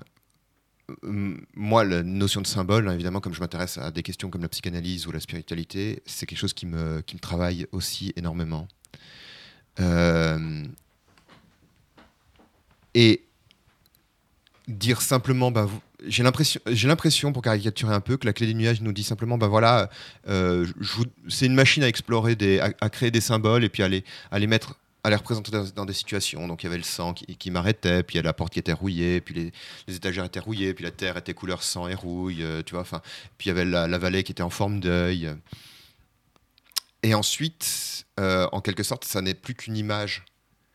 C'est-à-dire que il y a, a rien pour prendre le relais, pour donner du contenu à cette euh, image, sauf éventuellement un peu ben, les efforts que je peux faire et les, questions qui sont à la fin, mais je trouve ça, je trouve ça très faible. En tout cas, je, suis vraiment frustré par le fait que euh, si j'étais méchant, je dirais que c'est juste une, ouais, c'est ça, c'est juste une machine à créer des euh, images, quoi. C'est juste du pur euh, spectacle. euh, en, en quelque Mais il n'y a sorte. rien derrière. Enfin, Ouais, c'est ça. C'est-à-dire que moi, ce qui, moi, ce qui m'intéresserait, en tout cas, ce qui m'intéresse dans mon travail, ce que j'aimerais arriver à faire, euh, si tu le symbole pour moi n'est pas un but en soi. Je suis pas intéressé à l'image, à la belle image euh, dans l'absolu. Ce qui m'intéresse, c'est comment le symbole peut être une euh, une clé pour atteindre quelque chose pour de grandir, pour grandir euh, affectivement, spirituellement, psychologiquement, tu vois, pour, pour avancer sur, euh, tu peux appeler ça tes névroses, ton éveil, enfin tu appelles ça comme tu veux, mais pour avancer intérieurement. C'est-à-dire que, le, en quelque sorte, il, il résonne avec ce que je suis comme personne, comme personne, hein, pas comme personnage, comme personne. Alors, il y a un peu la question, je, je- je vois que tu es en train de, de, de vouloir répondre, mais je voudrais aller jusqu'au bout si tu veux bien. J'avais noté que la question 4, les clés permettent-elles de comprendre quelque chose de plus que la simple succession des scènes? Ça, c'est une question qui est intéressante, parce que justement, ça renvoie à ces symboles, comment, qu'est-ce qu'ils peuvent signifier de... Oui, c'est ça. C'est en fait une des questions les plus importantes du jeu, quoi. C'est ça. Mais, mais je trouve Il faut que- reconnaître qu'on a peiné un peu, euh, Ouais. ensemble, à y répondre. On euh, avait quelques trucs du genre, je disais, ah ben la tour de Vivien, moi elle faisait penser à la tour de Babel, qui est un- un- une image qui est très importante dans, mon- dans ma psyché. Ouais. Mais, tu- alors, peut-être que euh, pour devancer ce que, ce que tu vas dire, Valentin, tu vas me dire, bah oui, mais finalement le sens, c'est à toi de, de l'attribuer. Mais, Tu as du sens sur les mains. Pardon. euh, mais, mais tu vois, je suis un peu. J'aimerais que, j'aimerais que d'une manière ou d'une autre, le jeu m'apporte quelque chose de plus que ce que je fais déjà dans ma vie quotidienne, qui est simplement de chercher du sens dans mon, dans mon existence en général, tu vois. Hmm. Le, le jeu me ne me fait pas avancer de ce point de vue-là. Euh, en fait, euh, il y a un, truc qui est extrêmement clair euh, du point de vue de, de- de la démarche du, du jeu. C'est vraiment, c'est pas un jeu, je pense, qui est fait pour te faire avancer en tant que personne. Et non. C'est vraiment un jeu qui est fait pour créer une esthétique symboliste. Et euh, c'est vraiment l'objectif, une esthétique symboliste. Et oui. Euh, donc je pense Ah, qu'en je fait c'est pas un jeu qui te qui te correspond, enfin qui te convient parce que peut-être que tu attends J'ai quelque chose j'ai- du j'ai jeu une d'autre. quoi. attente qui n'est pas, Voilà, qui est, qui est, qui n'est pas celle du jeu, d'accord. Euh, Félix, c'est un, c'est un- c'est un peintre qui, qui, jette sa peinture et qui dit euh, Je suis mort, débrouillez-vous avec. Ouais. Et, et- et- et voilà quoi. Euh, donc, déjà, premier point. Deuxième point, euh, il fait une différence entre euh, deux éléments les liens importés et les liens internes. Euh, en fait, on peut faire des liens entre les symboles. Soit on les importe de la culture, donc là tu parlais de la tour et la tour de Babel, Mhm. ça, c'est un lien importé. Soit euh, tu crées des liens internes, c'est-à-dire, par exemple, dans une de mes parties, euh, la jumélité est- représentait la mort. Ouais. Alors tu, tu te dis pourquoi euh, dans la culture? Non, en fait, c'était dans notre partie. Dans notre partie. Avec-. Voilà, ça. avec le, en fait, le, et c'est ça le- l'enjeu le plus monumental de la clé des nuages, c'est d'arriver à créer de la symbolique à l'intérieur de la partie, des symboles qui sont internes. Et c'est très très dur en fait. C'est extrêmement difficile. L'œuvre euh, créée, produite, parce que du coup, la partie est une œuvre euh, produite, du coup, pour le coup, Ouais. hein, dans le jeu en performance, c'est une performance artistique, doit avoir sa cohérence interne. Alors non, ça c'est pas une. Je pense pas que ce soit une, euh, une comment dire, un Euh, critère pardon, du jeu en performance. j'ai dit doit avoir, excuse-moi, c'est pas ça. Peut avoir sa cohérence Ouais. interne. Puis même, euh, c'était l'objectif de Félix spécifiquement pour la clé des nuages. C'est- ça n'a pas forcément grand-chose à voir avec le jeu en performance ici. Mais son objectif, c'était de se dire bah, comment est-ce qu'on crée un réseau de symboles euh, qui ne dépend pas de la culture? Parce que par exemple, dans, je crois, je, je connais pas bi- bien, mais Néphilim, il me semble qu'il y a toute une symbolique, Oui. mais qui est en fait importée euh, culturellement. Dans, dans. Vademecum aussi, tu vois, il y a une- Absolument, une, oui, symbolique qui est très très forte, Ouais. mais qui est en fait importée. euh, Tout à fait. euh, de la culture qu'on partage tous. Ouais. Comment est-ce qu'on fait pour créer de la symbolique Mmh. qui, qui se crée uniquement dans la partie et qui a donc qui n'a de sens que dans la partie? Le- en, en un sens, les- la, la partie fait monde à part Ouais. et dispose de ses propres objets puisqu'ils ont des relations et des modes, de- des combinaisons de possibilités pour reprendre le bon voca- vocabulaire Wittgensteinien. Ils ont des conditions de des euh, possibilités combinatoires, voilà, qui leur sont propres dans le sein de Ouais. ce petit monde à part. Ça, ça, je trouve ça super intéressant. Mais je ne comprends pas comment le jeu ou même les articles autour me poussent ou me permettent ou m'accompagnent pour faire ça, tu vois. Je pense que déjà ils te Vivien. le permettent en s'interposant pas. Maintenant, après plus Ouais. loin, euh, là après je sais pas. Alors donc déjà l'idée, euh, le comment dire, faut pas voir le jeu en performance comme euh, du jeu forgéant, surtout pas. C'est-à-dire que c'est pas un système Hmm. dans lequel tu te places et qui va euh, te voilà te, te, te, te permettre de créer euh, en, en employant les, les- les outils du système de manière spontanée Ouais. euh, de la symbolique, etc. Ouais. Euh, L'idée, c'est voilà, c'est de donner un outil qui est au moins euh, pas mal. Et après, tu prends l'outil et euh, tu craftes quoi. C'est des bonnes, c'est un des bons pinceaux et de la bonne peinture, quoi, Voilà. en quelque sorte. Et, je trouve que donc déjà, euh, en termes de pinceau et de peinture, on a plein d'outils en tant que joueur. Donc ça, c'est une notion très euh, jeu- en performance.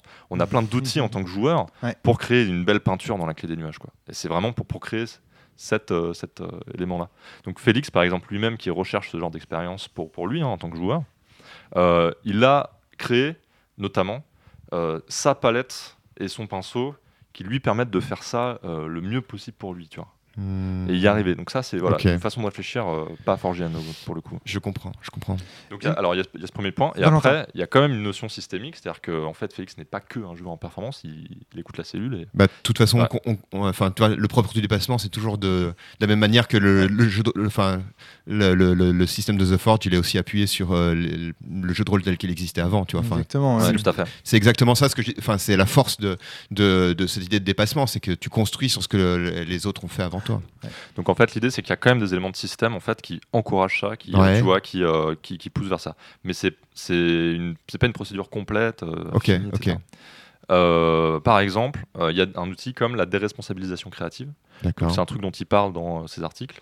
L'idée c'est que à chaque fois que tu entres dans un nouveau lieu, euh, les ruines te demandent, euh, bah, pardon, c'était l'ancien nom, je sais plus si c'est Mage ou Les Image. images. Euh, les images te demandent qu'attends-tu à y trouver. Ouais. Toi, en fait, tu, tu peux dire, bah, euh, je sais pas, ou tu peux dire euh, une pièce euh, peut-être ténébreuse. euh, en- donc, en fait, tu, tu réponds à une question dans laquelle tu produis en fait déjà de la créativité, tu vois, sans, sans effort en fait, parce qu'on te demande pas de prendre la responsabilité de créer le lieu. Hmm. On te demande juste qu'est-ce que tu attends et trouver quoi. Et donc ça peut être n'importe quoi. Et de toute façon, c'est pas toi qui tranches. Mhm. Mais ce truc-là va donner des billes à l'autre pour euh, après créer la suite. Par Mhm. exemple, si, si, euh, si je te dis, ben, je m'attends à voir une pièce immense, fastueuse, avec des, euh, des tableaux, des, des, des- des plans de partout, Hmm. toi tu peux te dire, ouais, c'est- c'est c'est chouette et ça fait du sens. Et donc dire, bah, c'est exactement ça que tu trouves, sauf que les plantes, je sais pas, semblent immobiles, tu vois, Ah oui. complètement immobiles. Tu vois, ça peut être ça. En fait, il y, y a cet outil-là de déresponsabilisation créative qui euh, permet de euh, voilà de- de- d'encourager euh, notamment ça quoi. On trouve ce type d'outil dans Prosopopée aussi. Quand, il- quand Frédéric Synthèse dit le silence fait partie de. il- Ouais, c'est dans dans les la- règles aussi de la clé du nuage. Il y a aussi des trucs comme Voilà. ça. Euh, quand il dit euh, qu'il n'est pas nécessaire de faire euh, des propositions euh, très alambiquées ou très complexes pour euh, passer son tour et dire quelque chose à son tour, à mon avis, on est de l'ordre de, de cet effet-là aussi. Donc dans le jeu, il y a toute une série de conseils et de d'explications, euh, tu vois, de comment euh, se- s'emparer du jeu, qui sont en fait euh, des manières de jouer au jeu qui permettent de, de maximiser euh, cet Mmh. effet-là, la de cet effet-là. D'accord, il y a des conseils parce que ça, comme j'ai pas lu le jeu, Ouais. euh, Ouais, y a des je sais conseils, pas, euh, ce qui qu'il y a sont- au-delà des règles que j'ai qu'on m'a proposé. Et donc quoi. le jeu est, est extrêmement playtesté et euh, Hmm. mis à l'épreuve sur des tables qui ne sont pas du tout celles de Félix. Mais c'est Euh, pas la mort de l'auteur, ça, des séries de conseils. Il y a, ouais, alors je sais pas s'ils appellent ça des conseils, mais Non, non, mais ça, On est- je troll un peu, mais c'est vrai que tu vois, typiquement, ça, ça va dans le sens de ce que je disais Ouais. tout à l'heure. On, on est pétri disais Que veut le des, jeu, entre guillemets, que veut le, le- on est pétri des dominations qu'on essaye de, Ouais, de dénoncer. ouais. Bien sûr. Et je, et je pense que, à mon avis, je peux pas. je reviens aussi sur cette histoire de performance comme, euh, comme entraînement, ou en tout cas comme euh, amélioration. Euh, Il y a aussi cette question-là. Par exemple, si une partie est insatisfaisante, il faut pas forcément voir la chose comme bah, le jeu m'a pas est pas si génial ou etc. Peut-être qu'il y a aussi l'idée de bah, faut recommencer Je suis pas assez bon. et réessayer. Pas forcément pas assez bon, mais je suis je j'ai j'ai poussé dans des, dans des murs alors que j'aurais pu pousser dans des bonnes directions et, et ouais. me laisser porter. euh, J'ai toujours pas très bien compris ce que c'est que pousser dans les bonnes directions en fait. Mais peut-être que c'est à moi-même de le définir. Bah, ça ça, ça Petite, pourrait euh, être l'histoire des symboles, tu vois, intérieurs, par exemple. Ça peut, ça peut être ça, ou ça peut, ça peut être euh, peut-être laisser un peu plus tomber la quête, enfin l'objectif principal, le voir plus comme une espèce de prétexte, on va dire entre Ouais. guillemets, ou d'orientation, de, de coup de pouce au début, et moins se dire il faut qu'on arrive jusqu'au bout et c'est le plus important. Et Alors après, le jeu euh, est encore en symboles. playtest, hein. donc Mmh, euh, il est euh, comment dire euh, en évolution en fonction des retours. D'ailleurs, je pense que ce podcast-là va permettre de, de changer des éléments, éventuellement de. euh, Ah, et le jeu est encore en playtest. Euh, il, me- il me semble. C'est un playtest, oui, absolument. Là, Ouais. là, c'est marqué. Parce euh, que c'est vrai que j'en avais pas tranché au départ version sur de One Shot trava- au playtest. si, si, ve- version de Son travail travail. euh, 0.4. Ouais, euh, est-ce que c'est est -ce pas le genre de personne qui va mettre 5000 fois son travail à l'ouvrage et euh, jamais. euh, Parce que je sais qu'il y a beaucoup de gens qui en parlent comme d'un jeu abouti, quoi. Enfin, qui Alors, le font jeu, des- est, le jeu est, est excellent, pour Ouais, moi, enfin, de mon point de vue, hein, et déjà euh, fait très très bien pour moi ce qu'il euh, veut faire.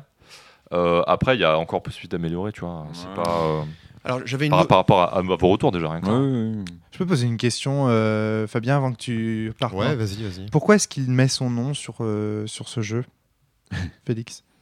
Parce que théoriquement, en fait, si, si on veut aller Oui, jusqu'au bout de la mort de l'auteur, non, mais ce serait intéressant, tu vois, un jeu qui, qui ne dit pas son, qui ne met pas euh, son, son... D'accord, mais enfin, il y a quand même quelqu'un à contacter, tu vois. Ouais. pour- Il y a quand même une, une pour vo- ça. il y a quand même une volonté derrière.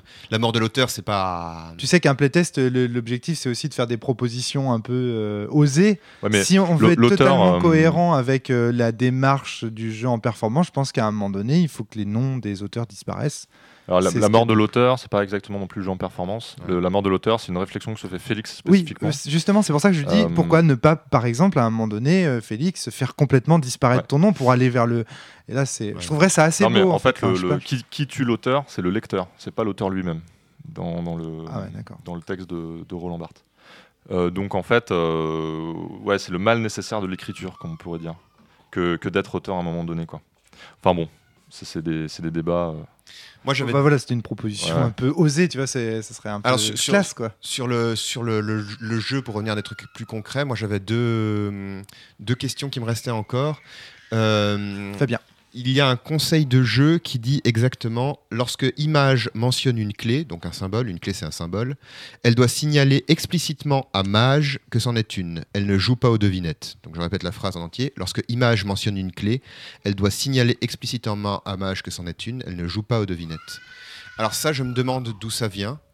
Euh, je trouverais plus intéressant. Enfin, je, je me demande d'où ça vient en fait, simplement. C'est bête question de game design. C'est-à-dire, euh, pourquoi précisément on laisserait pas le symbole à l'interprétation du. En fait, là, l'idée, c'est euh, qu'est-ce qu'un symbole? Voilà. Cette règle-là, du coup, c'est euh, ceci est un symbole. Et ça que ça pourquoi, veut dire. ne, pas ne, ne laisser. Alors, alors, bon, il y a deux réponses à ça. Je, je, je me rappelle pas exactement. je- J'en avais beaucoup discuté avec Félix à l'époque euh, de, de cette euh, question-là. Euh, donc, il me semble déjà qu'au cours des playtests, il y a des problèmes qui émergeaient. C'était qu'on ne savait pas trop euh, comment construire du sens, avec quel symbole, qu'est-ce qui était un symbole, qu'est-ce qu'on n'était pas. Et ça faisait des parties euh, encore plus dures, tu vois, à, à réaliser, tu vois. Quand tu sais exactement quels sont les symboles, tu sais où tu dois creuser. Tu fais ah ok, euh, on, on- c'est ça en fait les, les enjeux interprétatifs. Ok, Euh, ils sont ils sont placés là-dessus. Euh, et une réponse un peu plus un tout petit peu plus théorique, mais ce serait de dire, euh, tu vois le où commence un symbole, où finit un symbole. C'est une question de découpage, euh, je dirais linguistique quoi. Ok, ouais. Euh, et donc en fait, quand on fait ce découpage-là, on se met d'accord sur le signifiant, c'est-à-dire sur, ok, l'arbre mort, pas l'arbre, mais l'arbre mort, c'est le symbole. Et maintenant, la vraie question, c'est qu'est-ce que le signifier Et c'est ça l'enjeu, en fait, c'est pas de, Hmm. en fait l'enjeu du coup, ce n'est pas de découper quels sont les symboles, ce qui est déjà un travail euh, dur à faire au cours de la partie, mais que, quels sont les symboles finalement qui Ah répondent oui. pour nous? En fait, on fait le découpage au préalable, et après, on se pose la question euh, tous les deux si on joue. Et du coup, comment est-ce qu'on construit cette relation avec un signifié qui n'est pas le, le signifié littéral d'un arbre mort, mais qui est euh, la, la, la renaissance, qui est je ne sais quoi, tu vois.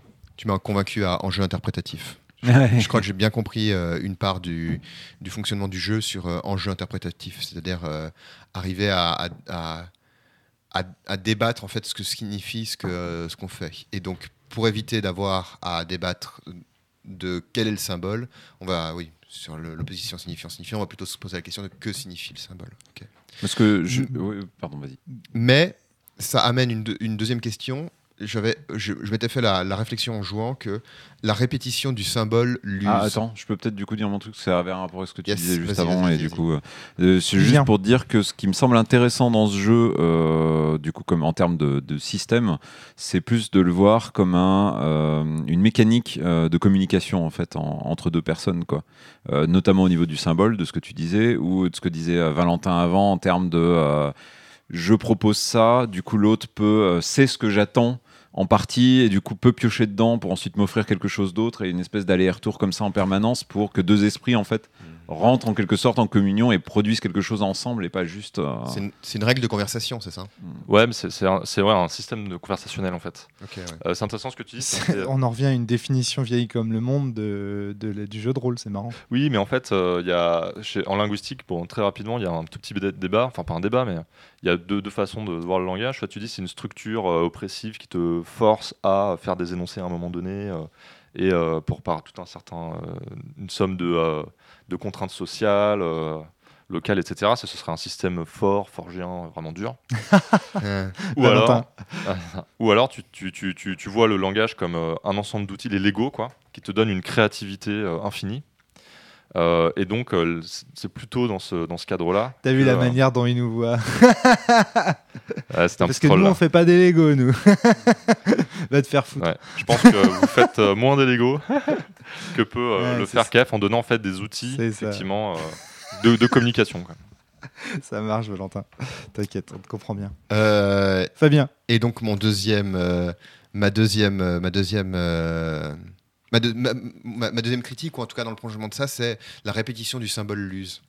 C'est-à-dire que euh, il y a des moments où j'ai fait attention à ne pas utiliser les trois clés qu'on avait parce que euh, elles, euh, parce que je disais ah ben là je trouve à nouveau un objet qui est rouillé et puis alors là je trouve à nouveau euh, je trouve à nouveau de la, pierre bleue parce qu'au bout d'un moment euh, disons que c'est plus un symbole ça devient un, un mème tu vois enfin et euh, et il y a un petit effet euh, puisqu'on parlait d'art il y avait un petit effet euh, comment euh, Andy Warhol tu vois où tu vides un objet euh, de sa force en, le répétant à, l'infini tu vois tu mets alors, c'est pas, pas sûr que répéter un objet à l'infini, ça le vide de sa force. hein. Par exemple, on, sait que si, on te répète le, si on te te répète le nom d'un homme politique euh, 500 fois, tu finis par le trouver sympathique.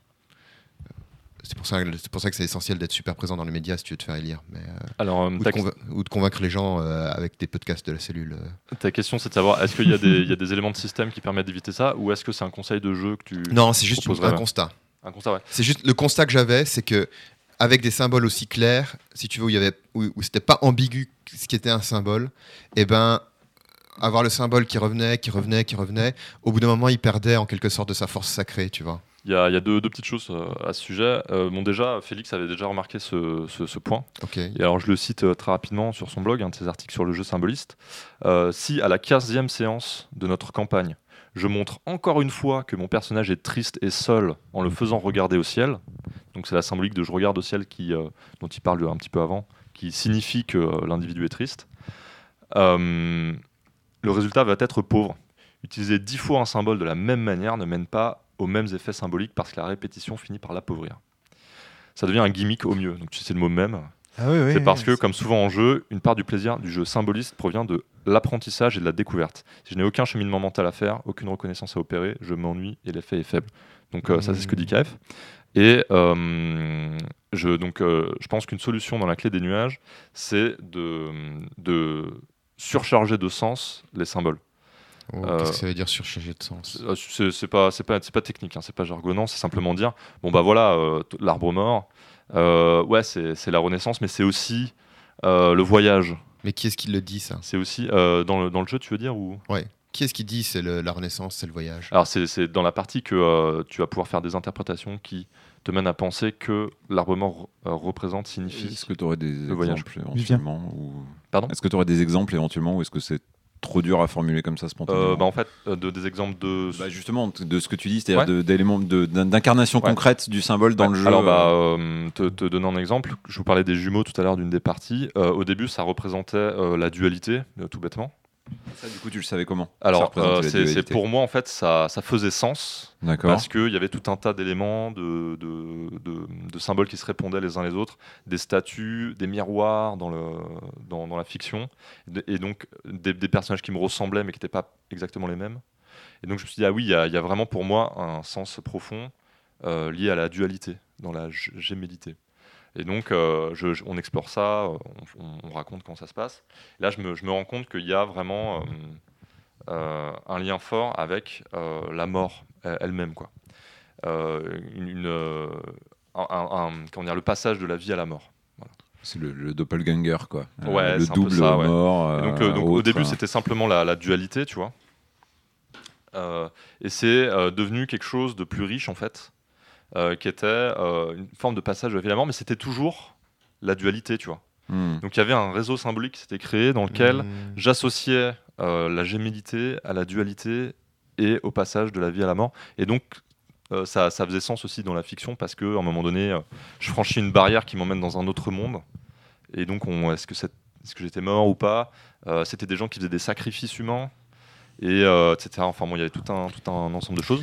Donc une solution, c'est de continuer à charger de sens en fait les symboles au fur et à mesure de la partie. Donc c'est un travail intérieur en fait, c'est ça? Ça Ouais. n'apparaît à aucun. Enfin, il y a, il y a rien qui t'y pousse dans la fiction ou dans le, le système. C'est à toi de. de, de- de- De bosser pour, euh, pour le faire, ouais. Ouais. Euh, je pense qu'il y a des incitations très indirectes dans le jeu. Alors, je ne pourrais pas dire lesquelles.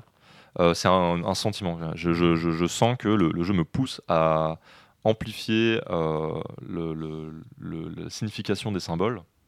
Toujours plus, en fait. Euh, et je ne sais pas exactement quand ça va. J'ai pas, pas d'idée. Euh, le, sujet, principe exploratoire, le fait d'aller euh, Ouais, à une euh, salle supplémentaire. À chaque fois, il ouais. faut mettre du symbole. Donc, soit on s'appauvrit en effectivement en restant dans la chose, soit on essaye de développer encore, de Après, il y a rebondir. peut-être une, euh, une petite pression à se dire, euh, justement, c'est pauvre. Tu vois. Ouais. C'est-à-dire, j'ai j'ai une énigme, je l'ai résolue en chargeant de sens mon symbole d'une certaine manière. Après, j'ai une autre énigme qui Ouais, parce qu'il ressemble n'y a, pas- un il y a peu. pas de parasitage de, de, de conflit en fait. Il n'y a pas de parasitage de, de défis, de trucs comme ça. Ouais, tu vois, dans le sens de euh, ton but est absolument pas de résoudre le truc puisque de toute façon, il t'est façon, elle tu vas t'est le faire. offert. Tout à fait, exactement. Donc l'enjeu est ailleurs. Et donc l'enjeu, voilà, là, tu vas te dire comment est-ce que là, maintenant, dans cette situation qui n'est pas exactement la même, il y a ça aussi, tu vois. Il y a un- une autre, euh, une autre euh, épreuve. C'est une autre épreuve. J'ai déjà utilisé mon symbole d'une certaine manière, dans une épreuve donnée, dans un contexte donné, qui m'a fait toucher du doigt un- une interprétation possible du symbole. Mm. Là, je suis dans un autre contexte. J'utilise le même symbole, mais je l'utilise différemment. Et donc, peut-être que je vais enrichir encore une fois de, de- de sens, euh, enfin de signification, le, le symbole. Euh, une idée, une hypothèse, je sais pas trop. euh, mais moi, j'ai ce sentiment en tout cas que c'est Ouais. une réponse à ta Je- question, Fabien. plus, plus je t'écoute en fait, et plus j'ai l'impression que j'en ai rien à foutre de la quête en fait. Euh, pas, pas de ce que tu dis, hein, je te rassure. De, la quête, tu vois, vraiment. Parce qu'au final, euh, ça me rappelle. euh, ça me rappelle un, des, des pico-jeux euh, qu'on a fait avec toi, où à la fin il fallait dire, en gros il y avait une enquête et à la fin il fallait dire voilà ce que je pense qui s'est passé. Et au final, est-ce que le jeu il pourrait pas reposer uniquement là-dessus, c'est-à-dire à la fin, voilà, qu'est-ce que tu penses que les symboles représentaient Est-ce est-ce que ça pourrait pas être que tu choisis pas de quête? Tu sais que tu as une quête, mais toi, en tant que mage, tu dois, à partir de ces symboles, euh, déterminer une quête. Ça, ce serait assez, chou- assez chouette comme euh, manière de, de faire. Ah, tu tu vois, veux et dire que- au, début de la partie? Voilà. Et, et- À la fin? Non, non, non, à la À fin. fin. C'est-à-dire que à la- au moment où tu arrives à la dernière épreuve, tu dis ben voilà, en fait, je comprends que ma quête en arrivant ici, c'était c'était ça et je l'ai compris à travers les clés que m'a donné le que m'a donné l'image. Euh, Ça, ce alors, serait cool il- il comme, m'a- Il m'a euh, semblé qu'il a playtesté une Ouais, version je- j'imagine de, qu'il de a cet dû- ordre-là. Ouais. Euh, et alors, je, je, je me rappelle plus des détails. Il me semble qu'en fait, la quête euh, polarise en fait la, hum, la production de symboles Mhm. euh, dans une certaine direction. C'est-à-dire que tu vas euh, vers quelque chose euh, avec une quête en tête, et en fait, la manière dont tu résous les, les, les épreuves euh, va, donner, va, hum, va être produite en, en rapport avec ta quête. Par exemple, moi, euh, par exemple, ma quête, c'était euh, trouver l'au-delà dans la, Ouais, hum, dans ouais, la partie euh, sur la gémellité là, dont je parlais juste avant. Et Ouais, donc, c'est un élément riche parce qu'il entre en résonance avec ça. les autres. quoi. Et, euh, et l'autre joueur euh, interprète aussi ça. Euh, je pense qu'il y, a- il y a de ça. Je pense qu'il y a d'autres raisons de game design, tu vois, Hmm. euh, pour lesquelles la quête est importante pour euh, la, la dynamique du jeu. Je suis pas sûr de me bien me faire comprendre. Je dis bien que l- Non, la, la- la quête au début de la partie. Tu vois, d'avoir une quête au début de la partie. Je, je- je pense. Et je pense Alors, que le fait, le fait ouais. qu'elle soit tue à l'autre doit aussi avoir ses raisons, à mon avis. euh. Euh, alors, euh, ouais, je, Le- je me rappelle plus exactement pourquoi. Mais Bah, je- parce que j'imagine ouais. que si les deux sont au courant, ça va, ça va non seulement polar, ça va doublement polariser, quoi. Et au bout d'un moment, on va tuer les, encore plus les symboles. euh. Ouais. Euh, voilà. Ok. Est-ce qu'il reste des questions à, à Moi, explorer ou des suggestions moi, j'ai fait le tour. C'est très compliqué. réfléchir. C'est très compliqué en tout cas euh, pour moi, un, qui n'est pas fait la partie, et deux, qui ne connaît pas le paradigme euh, dans lequel s'inscrit Félix, de lui donner des conseils euh, de... Tu vois, pour... euh, Mm. Je lui ai vaguement proposé de faire disparaître son nom, mais je vois. Parce que, évidemment, faire disparaître son nom, enfin, tout le monde saura que ça reste un jeu de Félix, tu vois. Si, Mhm. si demain, euh, l'un d'entre nous fait un jeu et qui choisit de justement ne pas le nommer, tout le monde saura quand même que c'est. euh, tu vois, pas ce que je veux dire. euh, Euh, ça la- veut pas dire question faire disparaître Félix, soyons, soyons clairs. Mais La question qu'on peut se poser, c'est est-ce Je qu'on veux pas joue, d'autres conseils lui donner. est-ce qu'on joue pas un peu en performance aussi, tu vois? Tu, tu peux te poser cette question-là à ton niveau, par exemple, quand tu es meneur de jeu.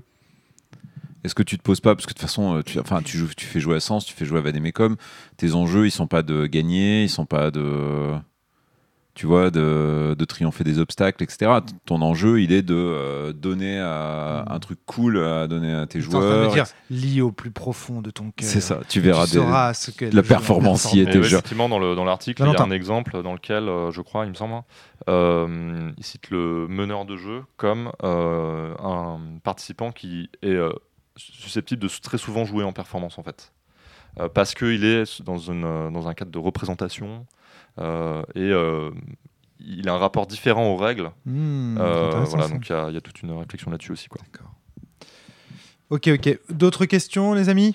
Non, Moi bah, j'en ai plein, non. mais, mais je pense que je les résoudrai Puis pas. ça concerne Ouais. peut-être plus dans- le jeu en performance que le jeu de. Félix. Ah pour si, le moi c'est plus le jeu de, le jeu de Félix m'in- m'intéresse bien, enfin bien plus sans. Non, non, Mais m'intéresse beaucoup, beaucoup, beaucoup. Moi, c'est le jeu en performance là, qui me titille. Parce que si Ouais. tu veux, j'aimerais Ouais. comprendre ce qu'il essaye de faire et je sens bien qu'il y a, qu'il y a, tu vois, qu'il y a, y quelque chose qu'on a en commun et que, en tout cas, on, mais, mais je- j'arrive pas encore à saisir euh, comment prendre euh, vraiment le jeu à- pour, pour en tirer ce que Valentin arrive à y trouver ou Félix évidemment arrive à y trouver. Valentin, tu voulais ajouter quelque chose? Ouais, euh, je voulais aussi dire, euh, donc je pense que le jeu demande euh, une phase d'apprentissage, par exemple, Mm. juste pour signaler, mais ça, ça semblait assez évident, je pense, euh, à, à- à travers ce qu'on a dit. Ah oui, complètement. Euh, Il y a aussi quelque chose que je voulais signaler, c'est un jeu qui a été créé en fait euh, avec euh, une- un prototype très minimaliste au début.